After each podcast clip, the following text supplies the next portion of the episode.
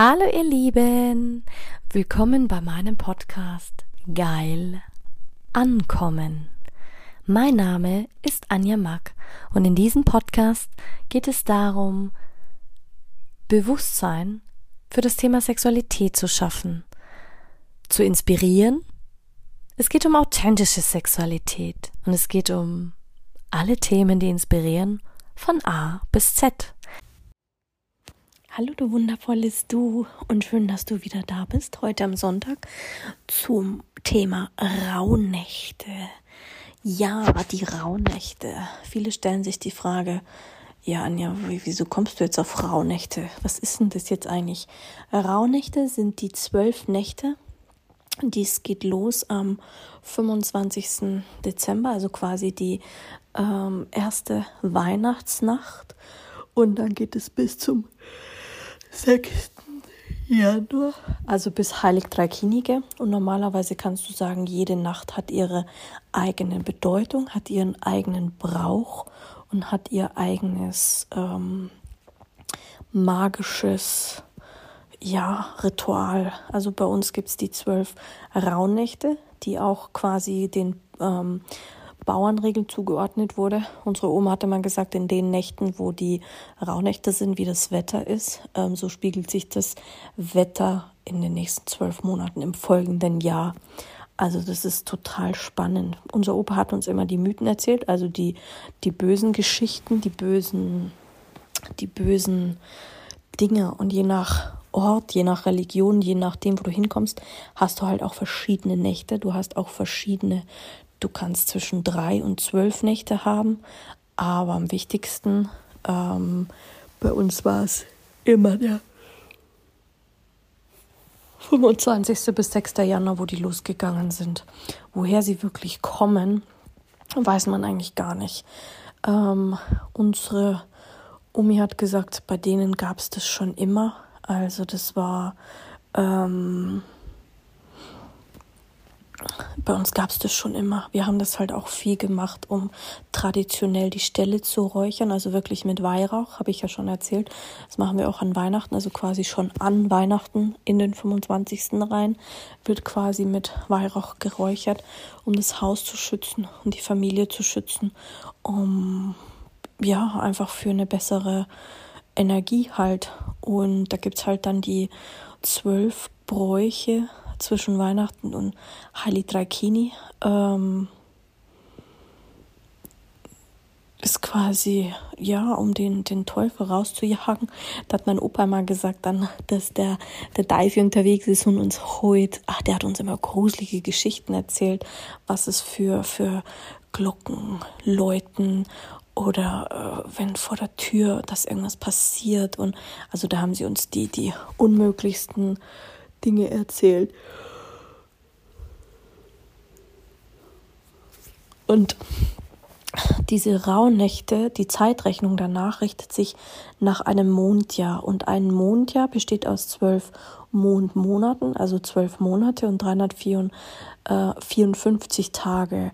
Und die nicht, ähm, die nicht, ähm, wie sagt man, das waren dann die anderen Tage sind quasi die nicht, ähm, wie sagt man, die gehören keinem ähm, Zyklus quasi an und das waren sozusagen tote Tage, also diese ähm, ähm Sonnen, diese elf Tage und also praktisch zwölf Nächte sind sozusagen tote Tage und die sind außerhalb der Zeit gewesen aus dieser Mondrechnung äh, und deswegen hat man sie eingeschoben. Und in der Mythologie hat man oft angenommen, dass die Gesetze der Natur quasi außer Kraft gesetzt seien und dass der Schleier zwischen den Welten, also zwischen der geistigen Welt und der hiesigen Welt, nochmal viel mehr ähm, verbunden ist. Und so ist es auch. Das nehmen auch die Menschen wahr, die sehr spirituell sind. Das hat unsere Oma schon gesagt. Und ähm, deswegen sind dies auch werden da auch sehr, sehr gerne Riten gemacht zum Loslassen, zum Schutz. Quasi ist es auch, den Winter hinauszukehren. Klar, quasi auch am Ende vom Fasching, es hat auch einen Zusammenhang. Und du kannst natürlich auch ähm, zu Jahresbeginn mit der Frühlingstag- und Nachtgleiche hast du auch verschiedene Bräuche. Also klar, du fängst an mit dem Geburtsfest von Christi und jeder Tag wird quasi einem anderen Brauch zugeordnet. Warum man das so macht? Bei uns war das immer die Geisteraustreibung, also wirklich auch, ähm, du konntest dann auch mehr, also also wir haben das auch immer genutzt, um leichter mit der geistigen Welt in Kontakt zu treten. Also nicht nur mit Personen, die schon verstorben waren, sondern auch mit, mit Tieren. Du hast auch bestimmte Riten gemacht für ähm, manche haben das auch zum Jagen genommen, manche haben es gemacht, ähm, also gerade auch zu Silvester. Und in der Zeit ist einfach dieses ähm, mein Opa hat immer gesagt, jetzt haben die Geister Ausgang. Also selbst die, die Dämonen haben sich ähm, gezeigt. Also du hast alles Mögliche wahrgenommen. Nicht nur äh, die Tiere auch. Also quasi gerade da. Meine Oma hat immer gesagt, man sieht mehr Wölfe, man sieht, ähm, äh, wie nennt man sie jetzt, Geistführer und weiß ich nicht was. Also manche finden auch in der Zeit ihre spirituelle Gabe leichter ähm, ob das wirklich so war, weiß man nicht. Wir haben zum Beispiel auch die ähm, ich weiß nicht, ob es das bei uns, ich habe es jetzt nie miterlebt, aber bei uns gab es dann auch immer diese Rauhnachtsbräuche, also Heilig Dreikini. Also quasi im 5. Januar hat man das begonnen. Man ist quasi von Haus zu Haus gegangen. Ähm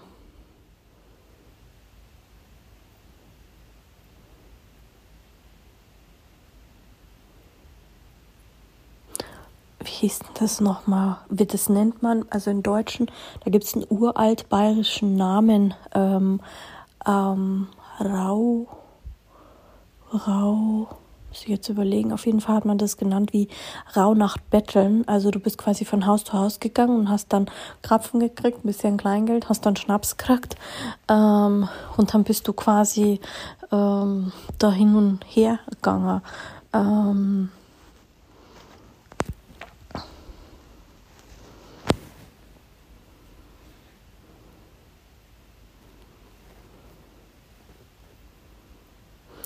hat man dann natürlich auch gesungen. Es gab verschiedene, es gab verschiedene äh, Bräuche. Man kann natürlich auch ähm, ja, von der Kirche hieß es immer, dass da gesündigt wird. Und wenn du damit zu tun hast, dass du ähm, ähm, also manche hatten ja auch Angst vor diesen ganzen, vor diesen ganzen Riten gerade wenn es dann ums Beten ging oder um bestimmte Bräuche und um bestimmte Sitten, die man, die man daraus ja auch, wie sagt man, ableiten kann. Ich fand es immer spannend, weil ich meine, gut, wer erzählte das denn heute schon, dass es Mythen gibt und dass es, ähm, dass die Rauhnächte einfach, also ich fand es immer besonders, auch heute noch. Wir räuchern heute noch, das habe ich auch, glaube ich, schon erzählt. Und ähm, war auch dann so, was man ähm, quasi, was man nicht machen soll. Also zum Beispiel unsere Oma hat das immer erzählt, was man quasi machen sollte, was man nicht waschen machen sollte. Also man sollte, es gab da so ein Aberglaube, dass man zwischen den Jahren keine, äh, dass die Wäsche nicht liegen bleiben sollte. Also dass man sagt, man, man, man räumt schon auch auf, man, ähm, man war umsichtiger. Also in der Zeit sollte man eigentlich auch keine Wäsche waschen. Man sollte ähm, bestimmte ähm, ich glaube sogar, das Märchen mit der Frau Holle hat auch ganz viel zu tun mit, mit den Rauhnächten und mit dem, mit diesem Aberglaub. Und ganz ehrlich, das ist super spannend, weil dieser Aberglaube hält sich ja noch bis heute. Für viele sind die Rauhnächte ja so quasi wie Rauhnächte, was da passiert was. also es ist schon total witzig, was die Menschen so alles so erzählen, was an den Rauhnächten passiert und was nicht passiert und warum es passiert. Bei manchen beginnen ja auch die Rauhnächte zum 20., was ich auch sehr, sehr spannend finde. Aber nichtsdestotrotz, es gibt immer wieder ähm, Leute, die sagen, ja, ähm, das ist Humbug alles, aber nichtsdestotrotz gibt es einfach auch so viel Tradition, dass die Leute einfach sagen, boah, geil, ich, ich finde das eine coole Tradition. Ähm oh, schau, das sind dann die spontanen Einfälle. Man es dann wieder komplett komplett macht. Ähm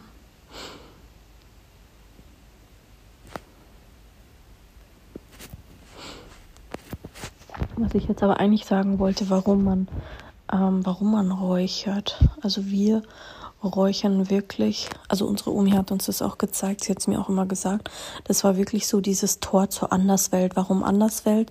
Weil eben dieser Schleier fällt und somit ist es so durchlässig, um du konntest halt so viel leichter auf Kontakt aufnehmen. Also du hast ähm, in der Zeit hast du aber auch nicht, ähm, hast du auch klar, wir haben vermieden, glaube ich, zu waschen, hat die Omi gesagt. Wir haben vermieden, dass man, also gerade damals war das ja noch so, da hattest du ja nicht unbedingt das Klo im Haus, also da hat man nicht unbedingt von Stall gepisst, sondern man ist irgendwo anders hingegangen, weil man einfach geglaubt hat, ja, dass da böse Seelen sich verheddern könnten oder dass irgendwelche bösen Geister kommen oder ähm, man hat auch viel mit, mit Kraut gearbeitet und auch in der heutigen Zeit. Gut, die Schamanen, die Energetiker und die, die räuchern ja heute noch mit den ganz bestimmten äh, Kräutern oder über. Und das hatte schon immer einen reinigen Effekt. Wir haben das auch immer. Ich weiß noch, als ich hier in meine Wohnung gezogen bin, haben wir erstmal die Wohnung ausgeräuchert. Das heißt, der erste Mieter, also der Vormieter, der drin gewohnt hat, den haben wir rausgeräuchert und dann quasi wie ein Ritual für mich für den Einzug, dass du sagst, es ist deine Energie, es ist beschützt. Das haben wir auch beim Haus, das haben wir beim Auto, aber so ganz intuitiv. Das ist das wie wenn diese ähm, als wie wenn du den Ort reinigst oder neu auflädst mit deiner eigenen Energie. Und es hat schon wirklich was Wirkungsvolles. Man merkt es auch bei uns, diese unglaubliche Energie. Zum Beispiel gibt's Leute, die fühlen sich, da fühlst du dich einfach total unwohl und willst eigentlich nur noch weg. Und Leute, die zu uns kommen, die sagen, boah, wir fühlen uns bei euch so wohl, wir, wir und das hat wirklich was mit der Energetik zu tun. Klar kann man jetzt sagen, ja, aber das ist doch, das ist doch ähm, totaler Schwachsinn. Ich weiß noch, unser Opa hat damals gesagt, dass es auch verschiedene Kräuter gibt. Ich weiß von Naomi, dass sie die Angelika-Wurzel, die beseitigt zum Beispiel Angstenergien. Beifuß, der desinfiziert, ist auch gegen Ängste zum Loslassen und Neubeginn. Dann gibt es Eisenkraut, steht für Glück und Erfolg, auch für Klarheit und Kreativität. Fichtenharz ist quasi wie keimtötend gegen Streitenergien, Eifersucht, Neid oder auch eben bei Einzug ins Haus Lavendel. Ähm, ist desinfizierend, auch klärend und beruhigend. Rosmarin kannst du nehmen, um negative Energien loszuwerden. Weißer Salbei ist sehr, sehr geil. Den haben wir immer genommen. Entweder weißer Salbei oder ähm, Sandelholz oder eben diese uralte Weihrauchmischung bringt Ruhe und hilft beim Durchatmen und macht eine ganz, ganz spannende Atmosphäre. Wie macht man's? Also du bereitest es natürlich vor, die, die Kräuter müssen trocken sein und ähm, du gehst immer mit einer liebevollen Absicht rein. Und meine Oma hat auch immer die geistige Welt um Hilfe gebeten. Also wenn irgendwas da war, was nicht gewünscht wird, dass sie das umwandeln Klar, du kannst auch irgendwelche Hilfsmittel benutzen, aber letzten Endes brauchst du gar nichts. Du brauchst eigentlich nur Feuer. Du brauchst, wenn du richtig Kohle hast. Mein Opa hat das immer mit einem alten Bügeleisen gemacht. Dann hat er außen, außen, wir haben ja noch so, so einen alten Holzofen.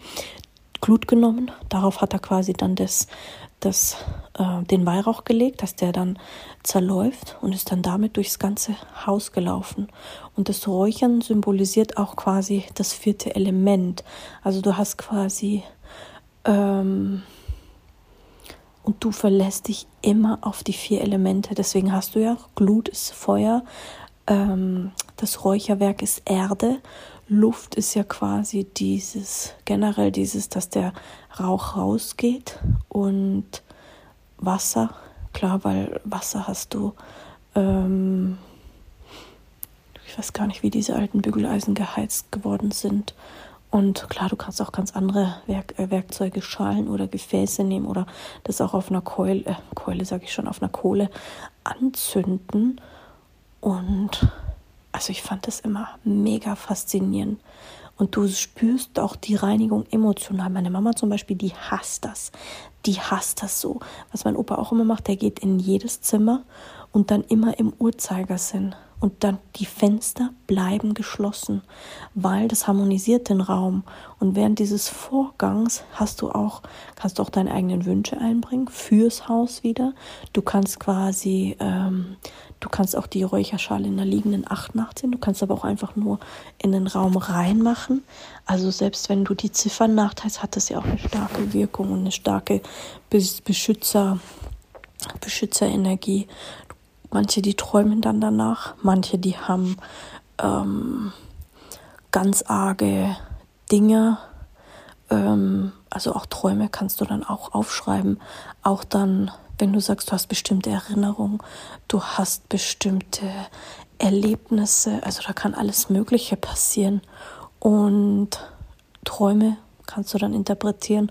Oder auch wenn du sagst, du machst Übungen für das höhere Selbst. Ähm, super wertvoll, auch wenn du sagst, du meditierst. Meistens hast du den 24., 25. ist quasi, sagt man, so hat mir meine Oma gesagt, bist du eher so die Einstimmung auf diese magische Zeit. 25., 26. hast du eher so die innere Stimme und die Führung deines höheren Selbst. Am 26., 27. hast du eher so diese Herzöffnung und Wunder zulassen. 27. auf 28. hast du die Auflösung von Blockaden. 28., 29. hast du quasi Freundschaft, Zusammenhalt und Familie. Und dann 29., 30. bewusst die Bereinigung und das Loslassen. Also du bereitest dich quasi schon vor, um dann Silvesternacht loszulassen. Also 30. auf 31. ist das wirklich das krasse Loslassen von alten, belastenden Dingen und du bereitest dich aufs neue Jahr vor. 31. auf den 1. ist quasi dann das neue Lebensjahr anfangen erster auf zweiter segnest du es dann quasi und nimmst die Weisheit entgegen. Dann am zweiten, dritten hast du quasi dieses Abschied von hartnäckigen Alten. Deswegen reinigst du ja auch nochmal mit Weihrauch am 30. und 31., um das Alte loszulassen. Und dann reinigst du nochmal am ersten oder am zweiten, es ist unterschiedlich, um die neue Energie reinzunehmen, die guten Wünsche. Da hast du dann, oder auch nachdem, manche haben, handhaben das anders. Da kannst du dann am zweiten, dritten Abschied nehmen von den hartnäck alten Mustern und stimmst dich wirklich auf die, das Neue. Manche reinigen dann auch am dritten, vierten nochmal. Reinigung und Transformation willkommen heißen. Am vierten, fünften hast du dann quasi die Wiedergeburt, Feiern von Neubeginn.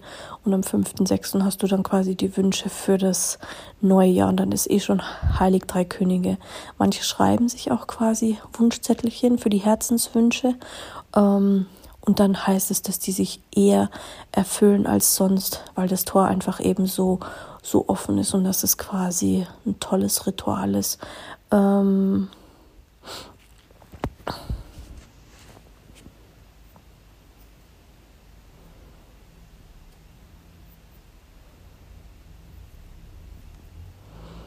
ja, du kannst da richtig viele coole Rituale machen, auch mit den Wünschen, aber das weiß ich gar nicht mehr so, wie, wie man das, wie man das mit den Rauhnächten wirklich macht.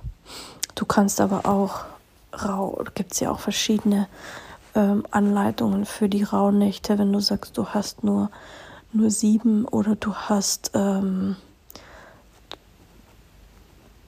also wie du das zelebrierst. Es gibt ja auch richtige, richtige Riten, richtige Zirkel, die sich dann auch treffen an diesen Abenden, wo man sagen kann, so, boah, ja, cool. Ähm,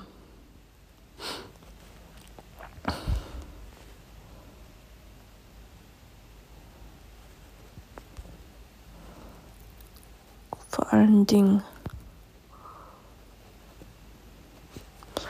ja, das ist schon eine wirklich sehr mächtige Zeit. Darum finde ich es auch immer schön, wenn man diese Zeit für sich nutzt und wirklich auch sagt, so, boah, hey, ähm, was mache ich jetzt in dieser Zeit?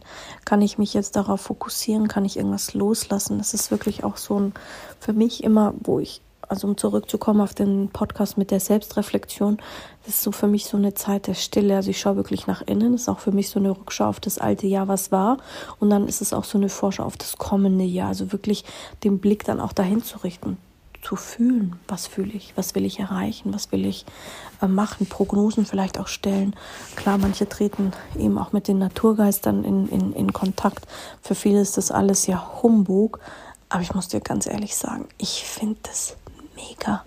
Ich finde das wirklich mega, weil es ist einfach, also, ähm, ja, manche, die träumen ja dann auch schlecht, aber du kannst auch wieder total viel interpretieren. Es gibt ja auch richtig krasse Bücher. Du kannst in der Zeit auch richtige ähm, Riten machen. Du kannst auch richtige, richtige Kurse machen.